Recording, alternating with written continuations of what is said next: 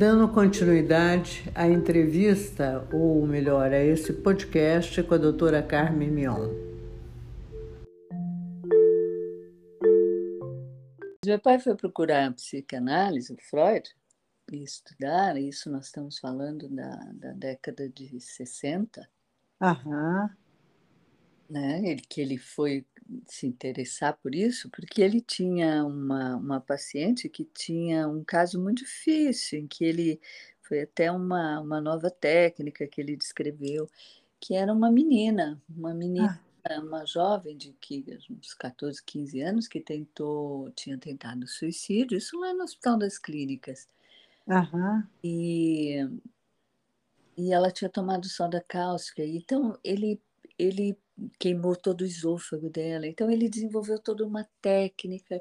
Ela fez quatro ou cinco cirurgias para salvar aquela moça. Eu sei isso por quê? Porque ele, meu pai escrevia. Ele tem um livro de contos.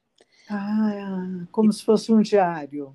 É, ele publicou são são histórias de pacientes que ele encontrou. Né? São histórias, Sim.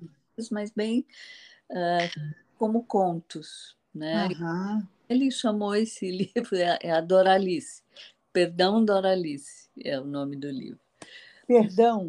Esse conto. Perdão, Doralice. Por quê? Aham, Porque aham. depois de não sei quantas cirurgias, seis meses de internação, é, ele termina dizendo: Doralice, você me deu o prêmio do seu.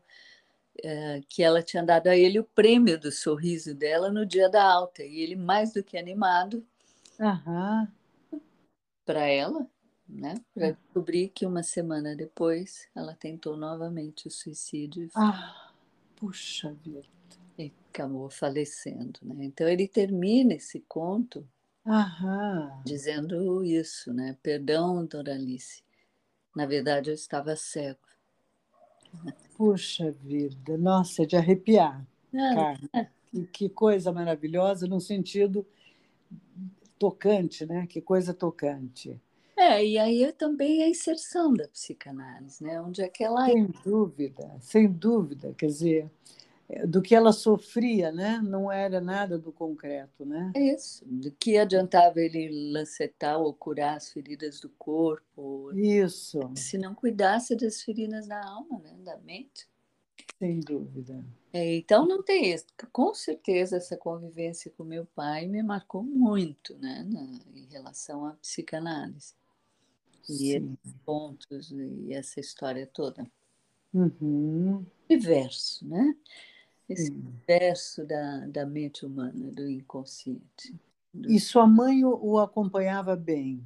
Porque nessa época era uma época Primeiro que é, é, eu acho que nós estamos vivendo uma era do plástico, do descartável, de tudo muito superficial, né? Sim. E essa época que você se refere, essa formação que o seu pai te dá de livros de Goethe, enfim, toda essa Freud com tão tão pequena idade, né? Dostoiévski. É... A gente lia. Sim, imagino, imagino. Dostoiévski. Bom, sua mãe o acompanhava bem? Então, minha mãe era. Minha mãe, eu falo, minha mãe me traz a, o gosto pelas cores, pelos tecidos. Minha mãe era artista plástica. Ela é ainda, só que ela não, minha mãe está viva, meu pai não, mas ela não consegue mais. Ela pinta ainda, mas ela uhum. é pintora. Ela fez inúmeras exposições, mas ela só foi se dedicar, foi aluna do Flexor, Aham. e da Ernestina, da Ernestina Morrali. Aham. Quer dizer, a tua etnia não é brincadeira, né? O Carmen, que maravilha. É, é, é boa. É a sensibilidade e, e, esse lado do, do, visionário do seu pai, né? Da... Sim. Sim, com a minha mãe as cores, as, te as texturas, os tecidos. É, as... Imagino a sensibilidade, né? Sensibilidades, tudo com a minha mãe, né? E eu errei o nome, ela foi aluna da Ernestina Karma e da Yolanda Morrali e do uhum. Fleck. Se não foram três pintores com quem ela estudou. Ela fez muitas exposições e, e... então era isso. Eu tinha esse, a ciência de um lado e a arte do outro, o casamento das duas com a psicanálise. É, e, num, em anos de glória, né? de, de, de, de anos dourados mesmo, né? É, é, sim, claro, formação. Infelizmente, a cultura, né, ela vai, ela, ela tem um papel importante, a cultura, o meio onde a criança está inserida, né, e sim, e, sim há um empobrecimento, sem dúvida, né. É.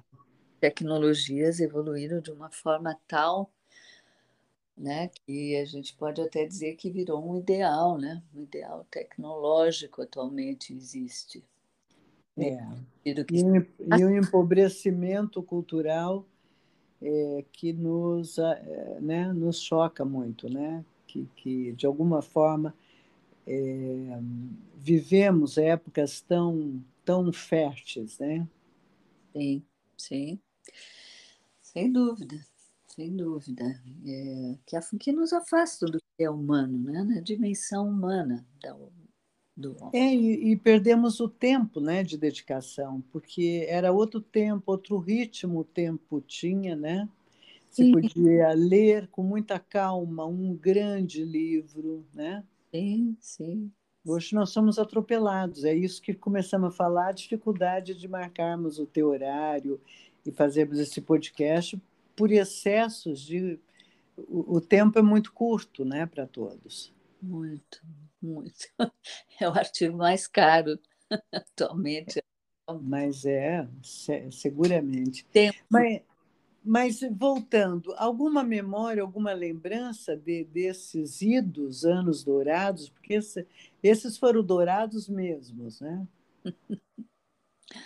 Bom, são muitas, Norma, muitas, muitas lembranças, né? Quer dizer, é, meu pai era um humanista, então ele, de certa forma, agora eu me lembrei disso, não sei porquê, mas ele, durante um período, ele foi o, o chefe do departamento de queimados do, do HC. E ele me levava, acredita, para passar visita no fim de semana. Então, meu irmão e eu ele nos levava para conversar com as crianças, levava a gente passava numa padaria, comprava balinhas, algumas coisas, e enquanto ele trocava os curativos, a gente ia brincando com as crianças. Imagina, nós dois éramos crianças, né?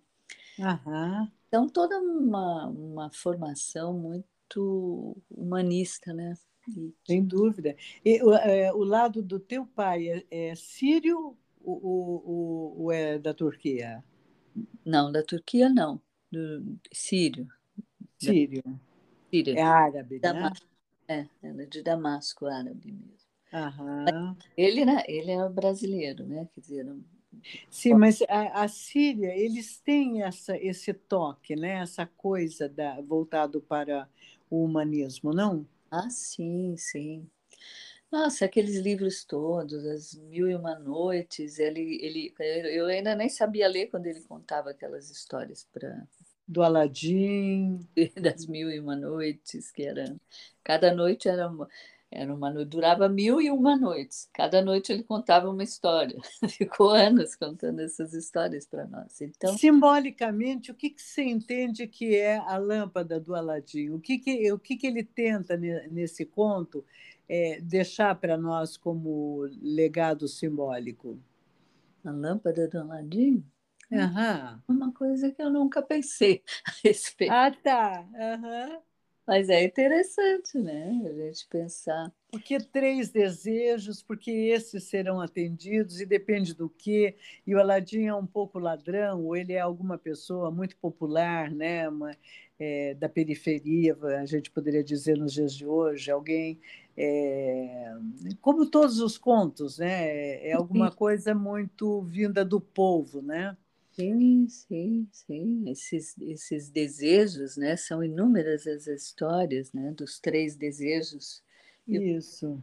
Cita aquele conto, né? De que aparece um, um gênio para um casal. Lembra aquele da linguiça? Não estou me lembrando é o nome do. Uhum. Toda a história que o, que o marido pede um chouriço e a mulher fica com muita raiva e pede que grude o chouriço no nariz do marido e depois uhum.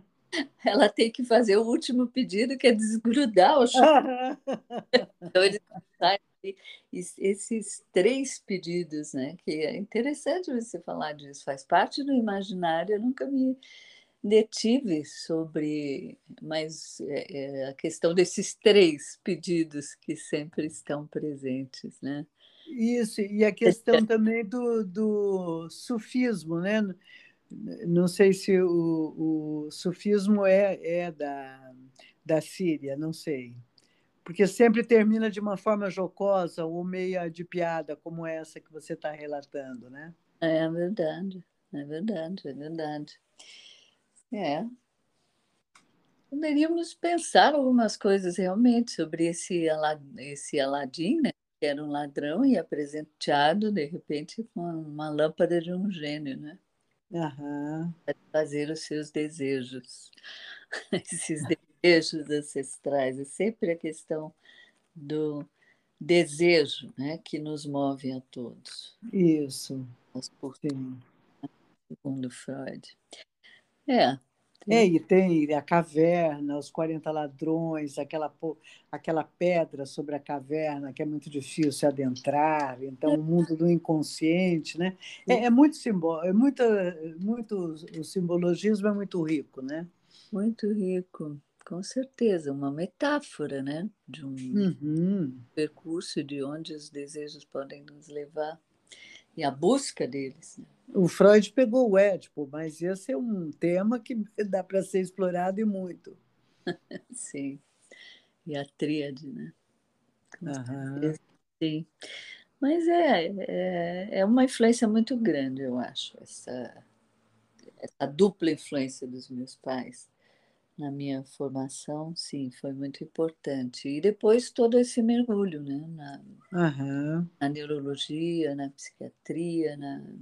Isso, nós estamos lá nos Estados Unidos, Chicago, quando você então entra na questão da psiquiatria, quando é, paramos para você tomar a sua água, e aí eu, eu resolvi te reter um pouquinho nas bases, né? Das Sim. suas raízes, né? da sua etnia. Sim, então, que lá é, a experiência foi muito interessante, algo que eu só fui perceber depois, como uma pré-cu, que esses anos de psicanálise, esses dois anos lá, em que não tínhamos uma língua, uma teoria comum, eu e os colegas do instituto lá, porque eram teorias que eu não conhecia e eles não conheciam as teorias que eu conhecia, Uhum. Nós conversávamos através da clínica, né? E era possível, então, um diálogo. Vinha clínica, sessões, então eu podia entender o que, que era, o que, que o Corrute queria dizer com self-objeto e, que, e o que, que eles estavam querendo falar sobre o, sobre o que eles estavam falando com aquela teoria que eu não conhecia e que eu associava, então, com as teorias kleinianas, né?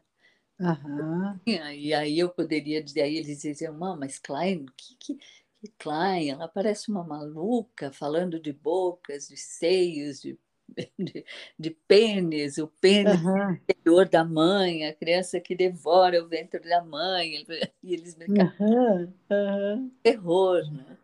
E aí a gente foi uma troca riquíssima eu poder, eu podia às vezes numa, não é que eles não percebem, por exemplo, o fato de não conhecerem Klein, não percebiam a identificação projetiva. Sim, estava lá na clínica, né?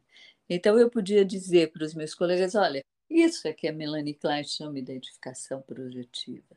Certo. E que então, o nome, né? Porque a, a, a, psicanálise, ela, ela é histórica e epistemologicamente, ela se origina da clínica. Sem dúvida. Uhum. Elas, elas têm essa origem das experiências clínicas dos seus diferentes autores. Né? Então, o diálogo entre as diferentes correntes se torna possível quando temos um material clínico. Essa é uma, uma proposta né, dessa direita. Uhum. Eu estou nessa função de presidente da sociedade, e, e, essa é uma, uma proposta cara à nossa diretoria científica, o pensamento clínico. Sim. Estabelecer um diálogo entre as diferentes correntes para que possa identificar você. Senão, fica, fica, na base da teoria, nós nunca vamos chegar a um ponto comum, porque uhum. elas têm postos diferentes, né? Uhum. Matrizes diferentes. Uhum. E concepções do homem diferentes. A concepção do homem de, uh, do Freud é muito diferente da concepção do homem de Winnicott, muito diferente da concepção de homem de Bio. Sem dúvida. Uhum. Né? são diferentes pressupostos teóricos, e, e, mas cada um riquíssimo, né, per se e momentos de, da história né, que viveram como homens da sua época muito diferentes também, né? Sim, sim, tudo. Personalidades, a clínica que eles tiveram. Porque, veja, o Freud, apesar do Schreber e de ter acompanhado o pequeno Hans, ele não, nunca atendeu crianças. Uhum. Ele foi Ana Freud. Então, Melanie Klein, ela conhecia Freud, ela começa a atender crianças, ela faz uma, uma revolução, né? uma outra personalidade, né? de uma outra forma, de um outro momento e de uma outra clínica. É claro que ela uhum. vai acrescentar muito a teoria do Freud, assim uhum. como outros que vieram, o Winnicott, que atendia crianças e suas mães como pediatras. Ele parou como pediatra, desculpe, ele passou anos da vida observando as mães com o bebê no colo. Sim. Né? Sim. Envolve teoria, o jogo da espátula, para ele o paradigma né? da política. O Freud já é o sonho. Então, é, a, a própria clínica né? e a personalidade uhum jornalista tem uma importância grande no desenvolvimento das teorias. Sem dúvida. Quando uhum. psicóticos e as experiências dele, experiências dificílimas de guerra, de proximidade à morte, tem um... Da perda de filhos no fronte, né? Sim, de tudo, né? Uhum. De, de, dele observar, né? Não que ele tenha perdido o filho, Bill, né? Não, o, o Freud, né? Freud, sim. Freud, sim. Mas o Bill atendia, tinha uma proximidade com grupos, pacientes dados, soldados traumatizados sim. guerra e pacientes psicóticos. Então, veja, ele, ele pôde acrescentar muito. Muito. A a ambos, né? É... Sim, acho que é uma verdadeira revolução para a psicanálise se abrir o consultório para pacientes borderline ou psicóticos, né? A clínica de hoje, né? Que hoje lidamos. Sim, a clínica do não representado, né? Como costumamos falar. Uhum. Isso é uma grande aquisição da psicanálise das doenças psicossomáticas, dos, enfim, de dessa área que chamamos do não representado. Quer dizer, que quer dizer isso que não tem a repressão. Uhum. Né? Não há possibilidade de sonho. Então, o que vai ser desenvolvido é essa possibilidade. Né? É um uhum. fenômenos muito primitivos da mente. Então, eu penso, eu não, eu não penso que haja ruptura entre esses diferentes autores, né? Uhum. E a, a psicanálise está em constante evolução. E eh, os novos autores vão acrescentando, reformulando e trazendo novas formulações a partir das suas clínicas e até da cultura. A nossa, os pacientes que recebemos hoje nos nossos consultórios são muito diferentes. Muito, sim. Com certeza né? pacientes onde eh, a busca por eles mesmos, por existência, é, é demandante, né? Sim. Demandante. A, a, é, a demanda por, pela constituição da possibilidade de sonhar é muito maior. Uhum. Né? Sim. Quer dizer, você pega esse, esse momento dessa explosão, né, de tanto a psicanálise acontecendo no Brasil, quanto à, neurologia né, acontecendo no mundo, no, no sentido das pesquisas e, e localização né, cerebral, e, e, e creio que é, a, o cérebro também cresceu enormemente. Né? É, e a parte da psiquiatria com a indústria medicamentosa e essa quantidade de de, de do pós-guerra que trouxe esse tipo de paciente né, do não representável, né, o represent, não ter a representar, como que você usou a expressão? Que, é, não tem uma representação psíquica. Isso, que faz a, a falta, a, a, os pacientes do vazio, né, da, isso, da clínica vazio. Da clínica do vazio, que não tem esse processo de simbolização, né? O aparelho mental não dá conta da simbolização, né? E aí entra a indústria eh, medicamentosa, né? Quer dizer, e você está é, é, preparada com todas essas, é, é, todos esses atributos, né? Da neuro, da psiquiatria e da psicanálise, Carmen. Eu, eu não utilizo não, mais, assim, é, eu eu me aproximo da, da neurociência atualmente, mas como uma leitora. É, eu não eu não medico não, desde que eu saí da neuro eu não eu não atuo como neurologista nem como psiquiatra apenas como psicanalista sem dúvida mas você tem uma formação que te ampara num olhar muito mais amplo do que uma pessoa que nunca transitou aí, certo? Sim. Vou te contar uma coisa que eu lembrei agora falando com você. Quando eu estava nos Estados Unidos, eu estava numa uma clínica numa universidade de Iowa, uh, onde tinha chegado, uh, ele tinha a minha a minha orientadora, que era a doutora Nancy Andressen, uma psiquiatra, eles tinham recebido aquela clínica onde eu estava, uhum. três aparelhos de. Oh, meu Deus, eu, quando eu falo de lá, me vem tudo em inglês. Era o Positron. Um... Uhum. Porque lá tinha. Fica em inglês e, se vier depois em português, você traduz. É, então, é um. Oh, meu Deus, agora fugiu o, o nome porque tinha ressonância magnética nuclear. Quando eu fui, aqui no Brasil não tinha.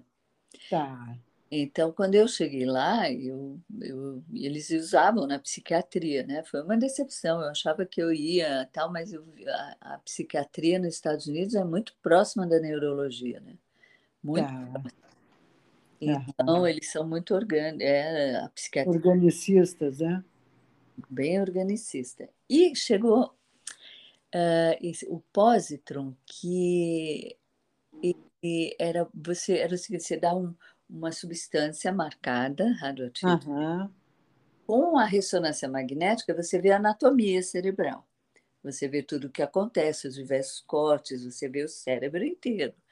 Né? Para mim foi um deslumbre aquilo ali. Aham, imagino. É, eu, eu fiz até um, um trabalho lá interessante que eu publiquei. Mas, enfim, mas aí chegou o positron, era o, é o primeiro para ser avaliado. Então, é, era a primeira vez que estava sendo avaliado clinicamente, e isso foi com pacientes uh, lá psiquiátricos. E eu estava nesse momento em que eles deram, foi, foi muito bonito, eles deram essa substância marcada, que então aparecia na tela, vamos dizer assim, o positron ele dá a dinâmica.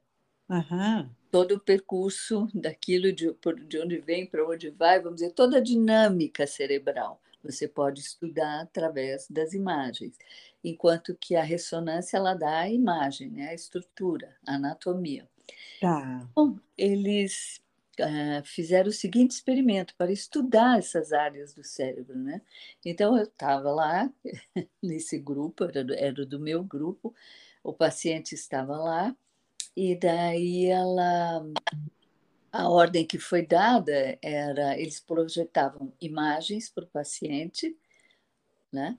E uhum. ele dá o nome da imagem. Então a gente via ativar a área uh, da visão occipital posterior, não é? E da uhum. fala, e eles nomearem a, cada figura que aparecia, e essas duas áreas iluminadas. Aí, em um determinado momento, na sequência das experiências que nós íamos vendo, né, onde é que uh, se iluminava na tela, onde é que isso estava localizado, a um determinado momento, ela começou a projetar a imagem e pediu para o paciente dizer a primeira coisa que lhe ocorria. Aham. Uma associação livre. Claro. Aham. Foi muito bonito porque eu pude assistir é, daquela área occipital e a frontal que estavam iluminadas ali, e a área. Uhum. Quando ela pediu associação livre, aquilo veio da base né, do, do, uhum. do, cérebro, que a gente chama das áreas mais primitivas né, do cérebro, tá? dos, dos, uh, dos núcleos. Uhum piramidais e, e, e, foi subindo e iluminando todo, Olha. todo o cérebro. Ele ficou inteirinho iluminado. Nossa, que experiência fantástica! Nossa, eu fiquei muito emocionada. Eu pensei, puxa vida, se o Freud pudesse ter visto isso. Quer dizer, intuitivamente ele estava corretíssimo, né? Corretíssimo, corretíssimo associação toda, e aquilo emerge e vem da base mais primitiva da mente. Você já pensou que fantástico muito, poder testemunhar isso? Foi, essas experiências lá foram muito, muito ricas e muito bonitas. Uhum. Hum.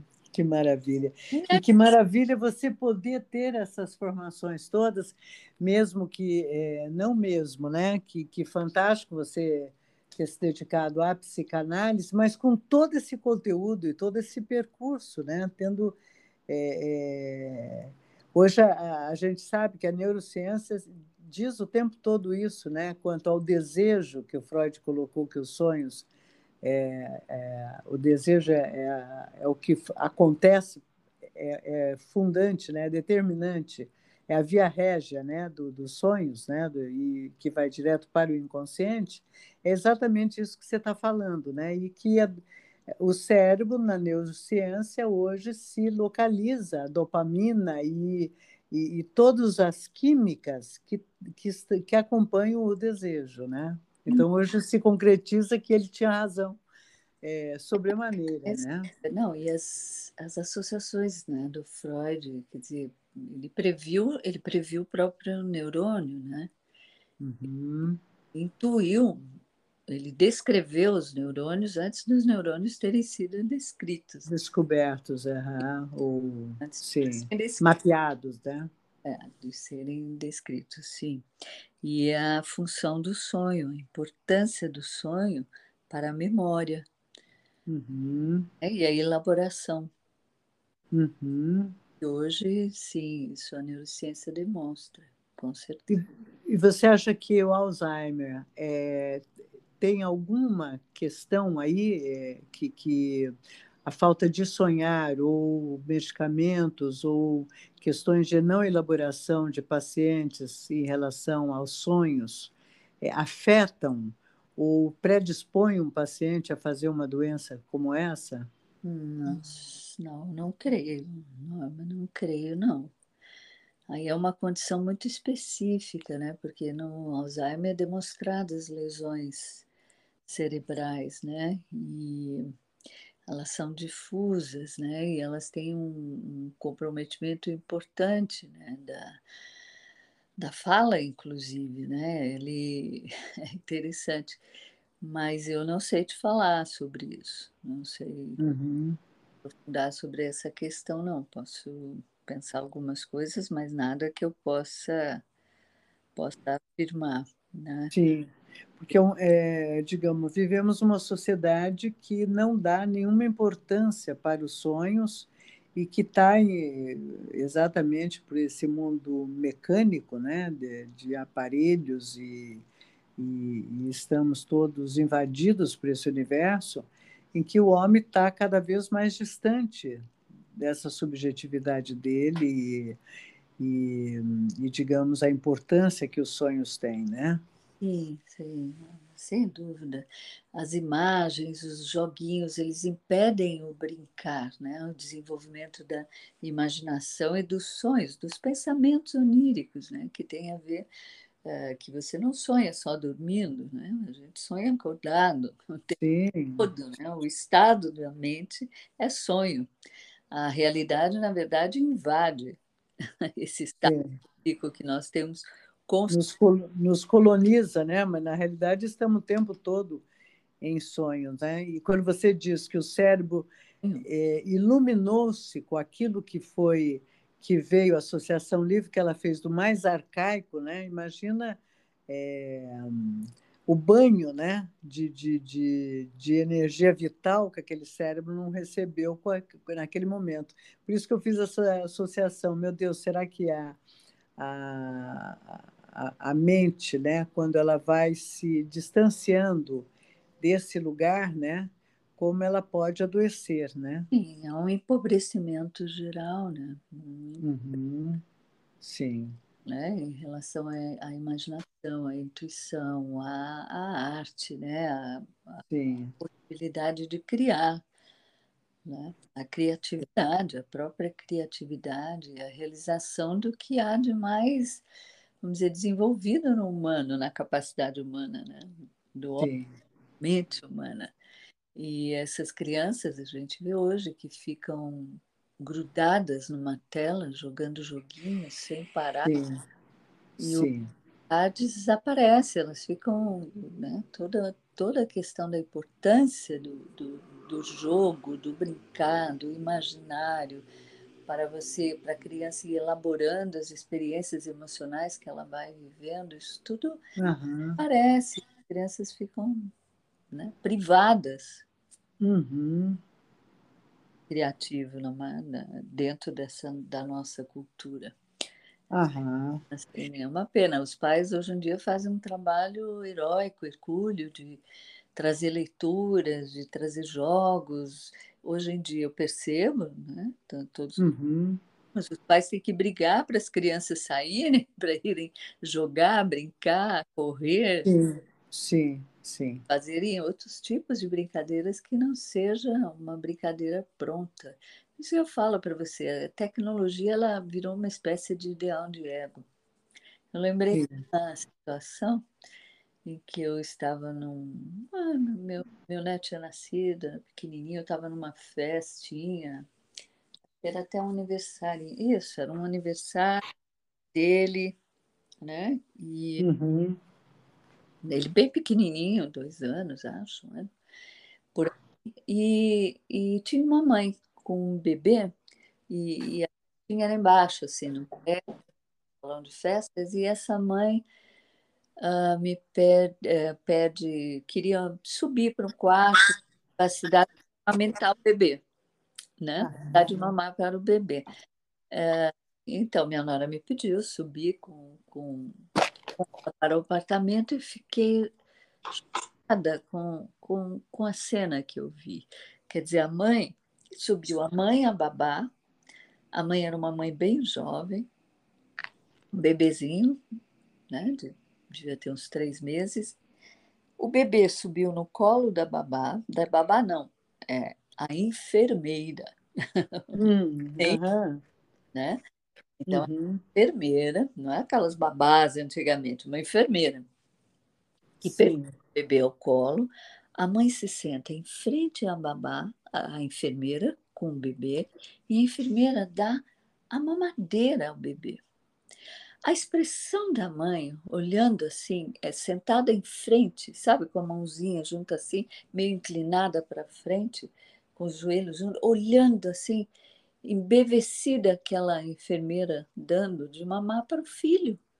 Meu Deus. Como se ela tivesse um conhecimento uhum. e não tinha. Quer dizer, aquela cena me tocou tão profundamente. Quer dizer, essa ideia de de que vem uma técnica em amamentar, uhum, uhum. técnica em beber, alguém que tem um suposto saber e rouba o lugar da mãe. Rouba o lugar dessa mãe, a sua intuição, a, a interação dela com o bebê, o nascimento né, da mãe que ocorre junto com o bebê. Né? Claro. Eu... Rouba a natureza, né? a naturalidade da coisa. Né? Tira é. toda a natureza. Psicanálise, para mim, tem a ver com tudo isso. Sem dúvida. Uhum. Puxa vida, nós estamos num, num, momento hercúleo né, de trabalho, essa que é a verdade, né? Porque nós nadamos ao contrário da corrente, né? Completamente. Mas, mas Carmen, é, eu sei que você tem publicações, que você tem todo um caminho muito robusto. Então, eu gostaria que você pudesse desanchar daí, né? Hum. Estamos lá nos Estados Unidos, você com seus colegas. Sim, daí eu voltei, né? Eu fiquei lá durante quase três anos e, e, e, tive esse contato, essa ampliação. E quando eu voltei, eu retomei o fim da minha formação, né? Terminava, eu tive que começar outra supervisão. Sim, você, você retomou a neurologia ou a psicanálise? Psicanálise, eu já tinha pedido demissão. Tá. Eu larguei, não, todo. Ele, ele... Eu parei lá, tomei mais, nunca mais. Eu voltei. Tá, entendi. Uhum. Eu, verdade, eu voltei a abrir o consultório, e terminei a. Faltava uma supervisão. Eu tinha interrompido uma supervisão, aí uh, só faltava esse trabalho para eu terminar. E daí eu terminei, retomei, aí foi dedicação integral uhum. à psicanálise. Desde... Sim. E o seu marido, a formação dele não tem a ver com a psicanálise? Não, não, não. Ele é nefrologista é, trabalha na área da hipertensão, é outra, outra uhum. história. E, então, e aí é, a volta foi difícil, foi, uhum. foi, bastante difícil eu me localizar novamente dentro da, da nossa sociedade. Havia perdido o contato aqui? Não. Não, a gente mantinha. Bom, naquela época não sei. Os... É outra época, sem dúvida. Era por cartas, a gente escrevia cartas, Sim. cartas que levavam 15, 20 dias para chegar. Né? Sim. Telefonar era através da telefonista. Então, a telefonista intermediava as ligações, que eram caríssimas. Sim, que você pedia a ligação que ia sair não sei dali a quantas horas. É, exatamente. Mas eu mantive contato, sim, com os colegas. Aí o meu, no caso, já era meu ex-analista de dados que me receberam, a própria dona Lígia Amaral, que era. Né, Quem foi seu analista? Pércio Nogueira. Foi o meu analista. Um, um analista incrível, uma pessoa incrível, uma liberdade de pensamento e um respeito uhum. à, à, liberdade de pensar do outro, né? É muito grande. É sempre importante, né? O primeiro analista é um ah, é fundamental, sem dúvida. É... Quando formam uma boa parceria, né? Lógico. Sim, claro. E dentro da formação, a minha análise eram cinco sessões por semana. É, eu fiquei oito anos com ele. Uh, e né, durante essa análise que foi fundamental, toda a minha uma revolução na minha vida, uma expansão, um analista que em todos esses anos eu jamais ouvi sair da função analítica. Isso é uma experiência incrível, é uma experiência indescritível, né? Uhum. Depois eu fiz uma reanálise com o Cubo, e também um analista importante da nossa sociedade, muitos anos depois, muitos uhum. anos depois, seria o que a gente chama uma reanálise, que eu acho fundamental para Sim. todo analista. Tem que voltar de vez em quando para o divã. Sem dúvida. Uhum muda, né? As coisas mudam, você é sempre muito importante esse lugar, claro, fundamental. O Pércio é um analista muito importante, ele faleceu já, né? O Cubo, uhum. o Cubo também. E eu fui seguindo esse percurso dentro da psicanálise, sempre trabalhando bastante. Eu nunca, durante. Eu só antes desse cargo que eu estou hoje, exercendo hoje, eu de, nunca só ocupei uma vez um cargo em diretoria. Tá. Porque... Essa gestão sua começou há um ano? Há um ano, exatamente. Tá, e, e normalmente as gestões duram o quê? Dois anos? Dois e geralmente renova dois, são quatro anos. Tá, quatro anos. Uhum. Quatro anos. E a nossa. É, é isso. Estava te dizendo isso, né? De que durante toda a minha vida institucional, eu, eu sempre participei de comissões, porque eu sempre um, quis preservar minha liberdade de pensamento, etc. Então, as comissões ela não têm aquele, aquele compromisso né, com a diretoria. Mas aconteceu que eu fui me dedicando à formação. Eu me dediquei muito à formação, participando da comissão. Então, primeiro, vamos dizer, algo dentro oficial, dentro da instituição que eu participei, foi a comissão de ensino. E depois, uh, como secretária-geral do Instituto. Depois, fundei um grupo de, de, de estudo sobre formação psicanalítica.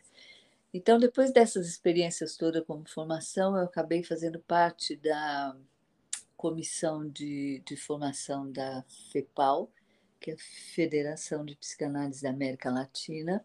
Uhum. E durante seis anos foi uma experiência, cinco anos, perdão, cinco anos foi uma experiência incrível. Nossa. E uma expansão para as outras né, sociedades todas, né, todas as outras brasileiras e da América Latina, e, e o coordenador era o Norberto Maruco, um analista, pessoa incrível. E foi um aprendizado enorme sobre. Quer dizer, eu já tinha aquela experiência transcultural lá em Chicago. Uhum. Com a América Latina, isso abriu uma expansão para você ver diferentes formações, eh, diferentes certo. análises, que eu acho importantíssimo nós podemos, respeitando todas as diferenças, sermos capazes de conviver com diferentes psicanálises, diferentes autores, né? Sem dúvida. Depois desses cinco anos, eu fui, eh, me chamaram para o Education and Oversight Committee, que é o comitê de formação da IPA, né? Aham. Psychoanalytic Association. É isso. É, o Bologna era presidente da IPA e lá eu nesse comitê de formação eu fiquei durante seis anos. Então aí era internacional. Puxa vida. Uhum. Aí eu tive contato com todos os institutos de formação do mundo.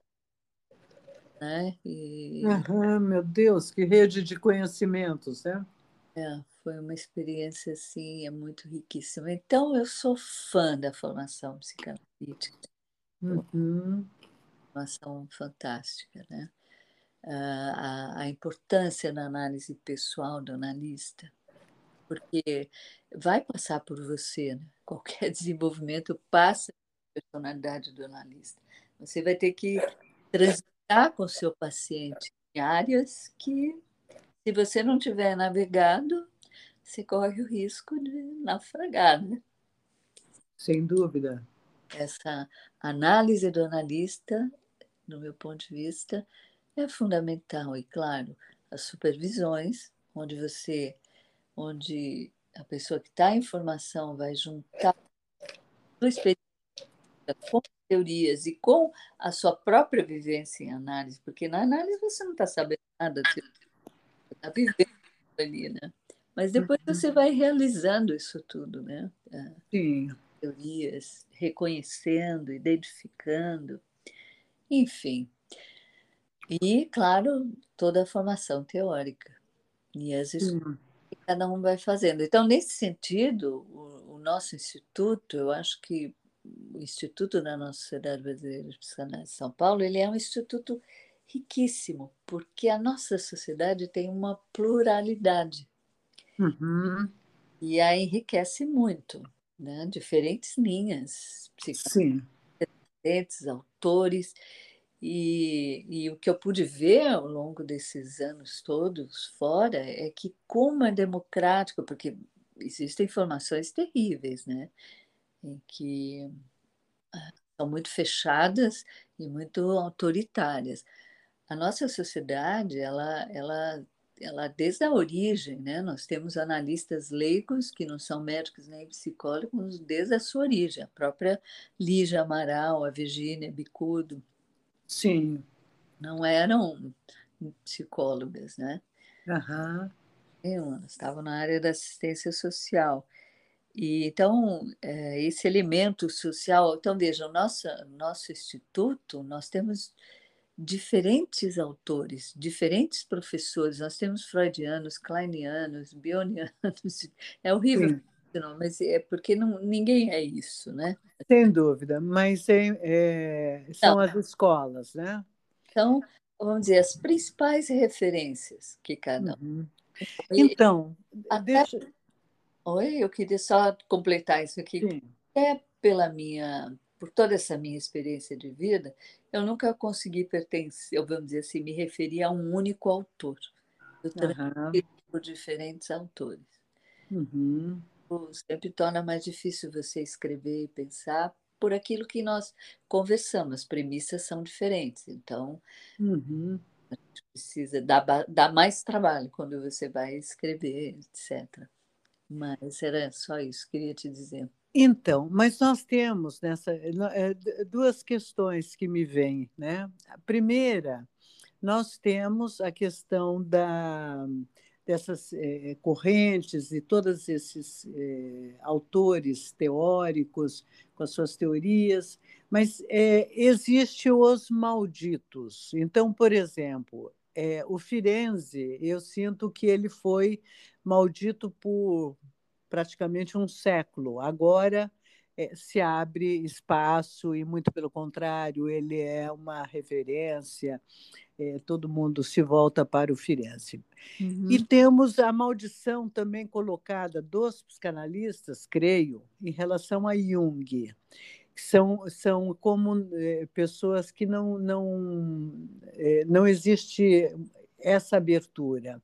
Eu vou emendar com a outra pergunta, que é: nesse momento que nós estamos voltados para o pluralismo, em que está sendo questionada toda essa essas teorias mais eurocentristas, né, todas voltadas do eurocentro de, da Europa para o resto do mundo e que hoje se busca desde xamãs a, a a, a, as teorias é, da, dos povos originários, mesmo da antropologia ou analítica do Jung, bom, enfim como que a sociedade fica nesse momento que isso vem à tona e cobra a sua, digamos assim, traz a sua conta de, dessa, desse isolamento ou dessa é, distinção que era feita? Não, veja, é, precisamos separar algumas coisas aí importantes, né, Uhum. A análise, ela é um, vamos dizer, um, um, ela tem muito a ver, ela evoluiu muito, é, nem vou conseguir entrar aqui na minha. Atualmente, minha principal referência é o Bion uh, para trabalhar, mas eu transito por Freud, Klein, Winnicott e Bion, são meus os autores que eu tenho maior familiaridade, embora, claro, todos os autores contemporâneos, que são muitos, tem Bolas, tem Ogden, tem inúmeros autores, né? O mundo todo que cada um traz a sua contribuição. Uhum. A psicanálise, ela se refere, ela pode se aproximar das artes é, numa, numa troca fértil, ela pode se aproximar dos mitos que fazem parte desde, os, desde Freud, né? Do, uhum. desde o seu início existe uma troca, um enriquecimento, porque são produções humanas, as fantasias humanas, né? São, uhum. vou dizer, do brio, né? Nós temos preconcepções né, de todas essas é, dos primórdios da humanidade. Nós todos carregamos dentro de nós. Mas uhum. a análise se refere a um método, na verdade, de, de aproximação ao psiquismo humano. Né? Uhum. De observação, onde aquele que, onde não existe uma, aquele que observa está observando a si mesmo. A subjetividade do analista que está em jogo e a do paciente, um campo entre eles. Então, é, é, essa função analítica ela é muito específica e que tem a ver com essa formação. Uhum. Os junguianos, eles é, houve uma ruptura mesmo. Então, hoje em dia, os institutos são separados, né? Você tem uma formação junguiana, o que é uma pena, porque o Jung é riquíssimo, né? Uhum. Lacan tem os institutos, toda a formação lacaniana é, é separada porque houve lá as rupturas. Eu penso que todos podem se fertilizar mutuamente. Não se trata de, de um vale tudo, de jeito nenhum. Né? Uhum. Trata de teorias. Mas, quando você entra em, em contato com diferentes teorias, com diferentes clínicas, diferentes possibilidades, você aumenta seu repertório. Então, uhum. Então, a, a, as suas possibilidades de, de, de se aproximar de algo que talvez você não visse, porque nós precisamos de uma preconcepção para poder descobrir alguma coisa, né? Quando alguém é como, como quando você vai aprender pintura, né? Ou música, uhum. você vai é um ouvido vai se desenvolvendo e você vai ouvindo tons, subtons e os instrumentos e reconhecer em cada música. Então, tudo isso é, nós vamos desenvolver.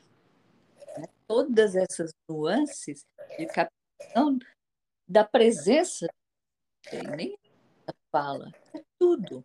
No momento que o paciente entra, do que ele fala, do que ele capta, uh, une-se ali, você vê o que se passa com o paciente e com você mesmo. Né? É um, uma, uma mente adrenalista que observa o paciente e é a si mesmo o tempo todo, o seu intra né?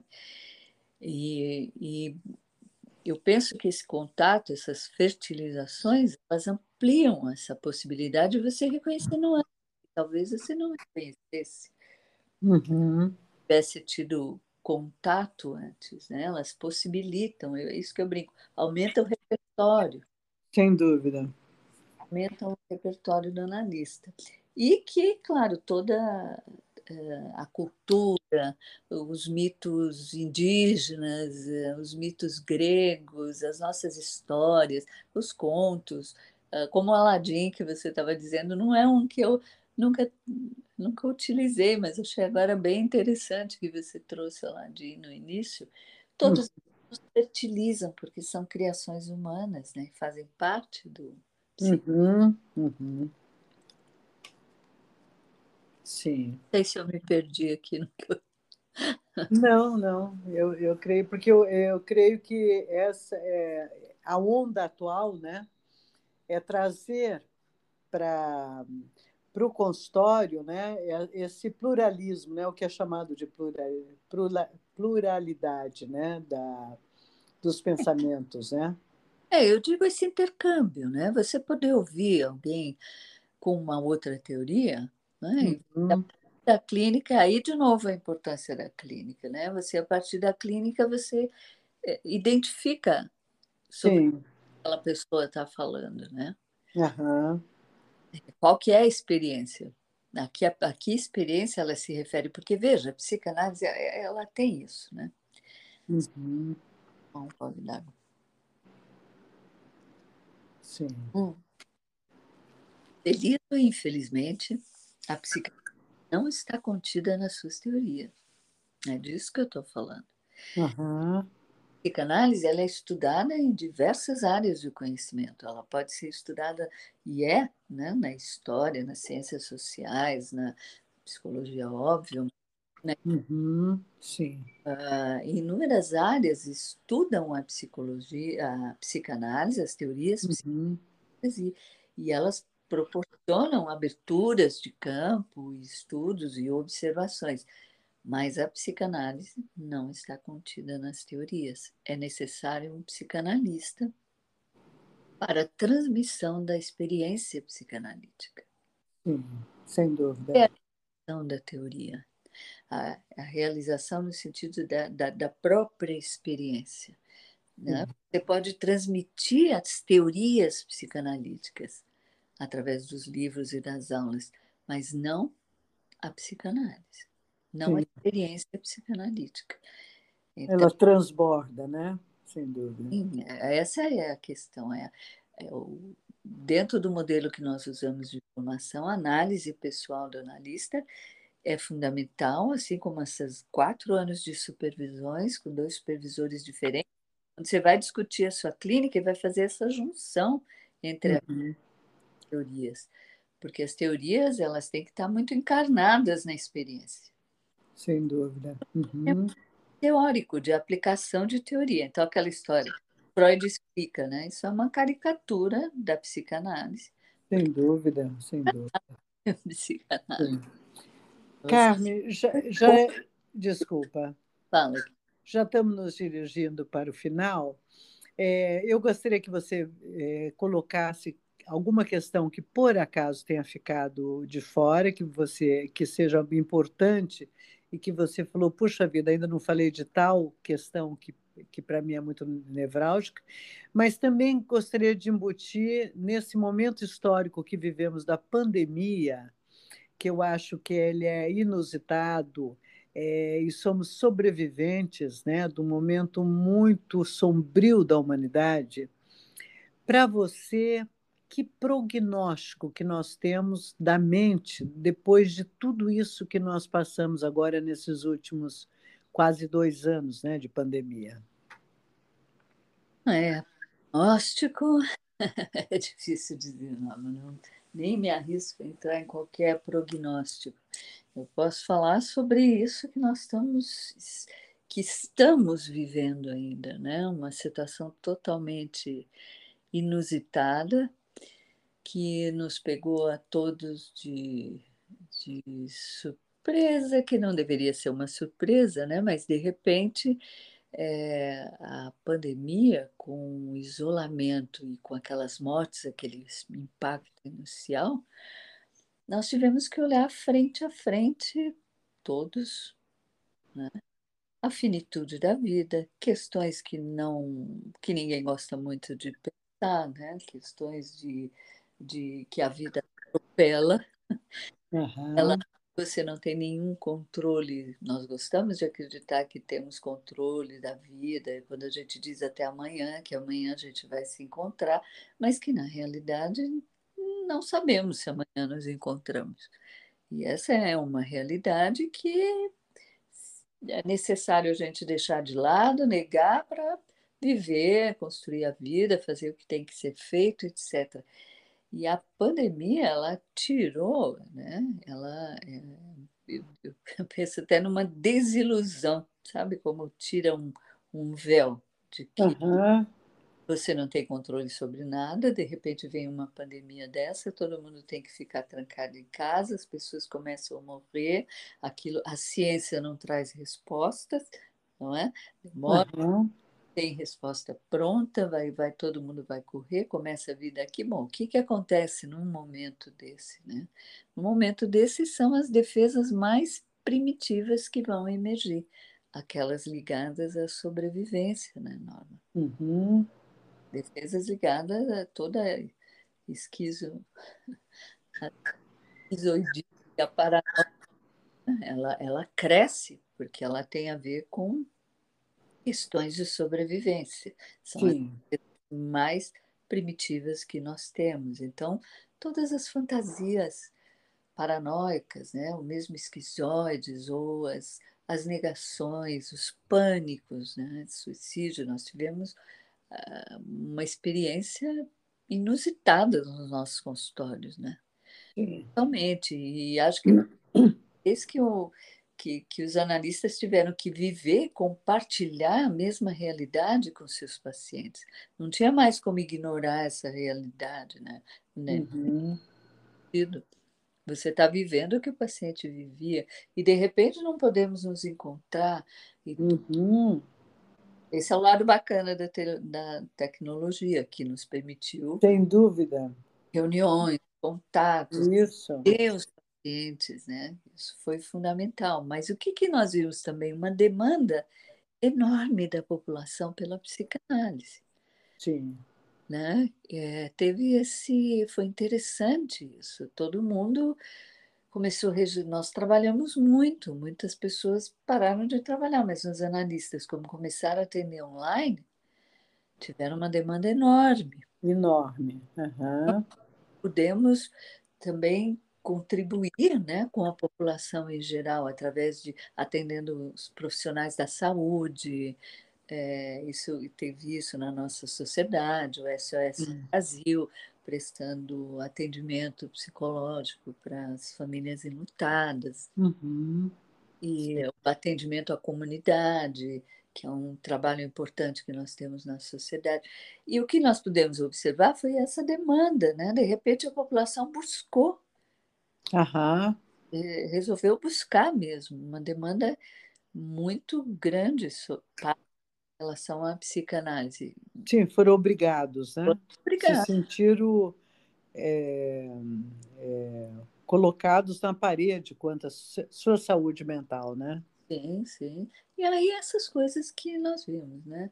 Teorias conspiratórias começam a aparecer na política. Negacionismo. Negacionismo. Todas as defesas de pessoas apavoradas com a perda controle né? Isso é o que eu vejo que predominou. Né? Esse, esse estar face a face com o fato de que é isso, ninguém sabe amanhã. Você faz planos, tá? São ótimos, mas uhum.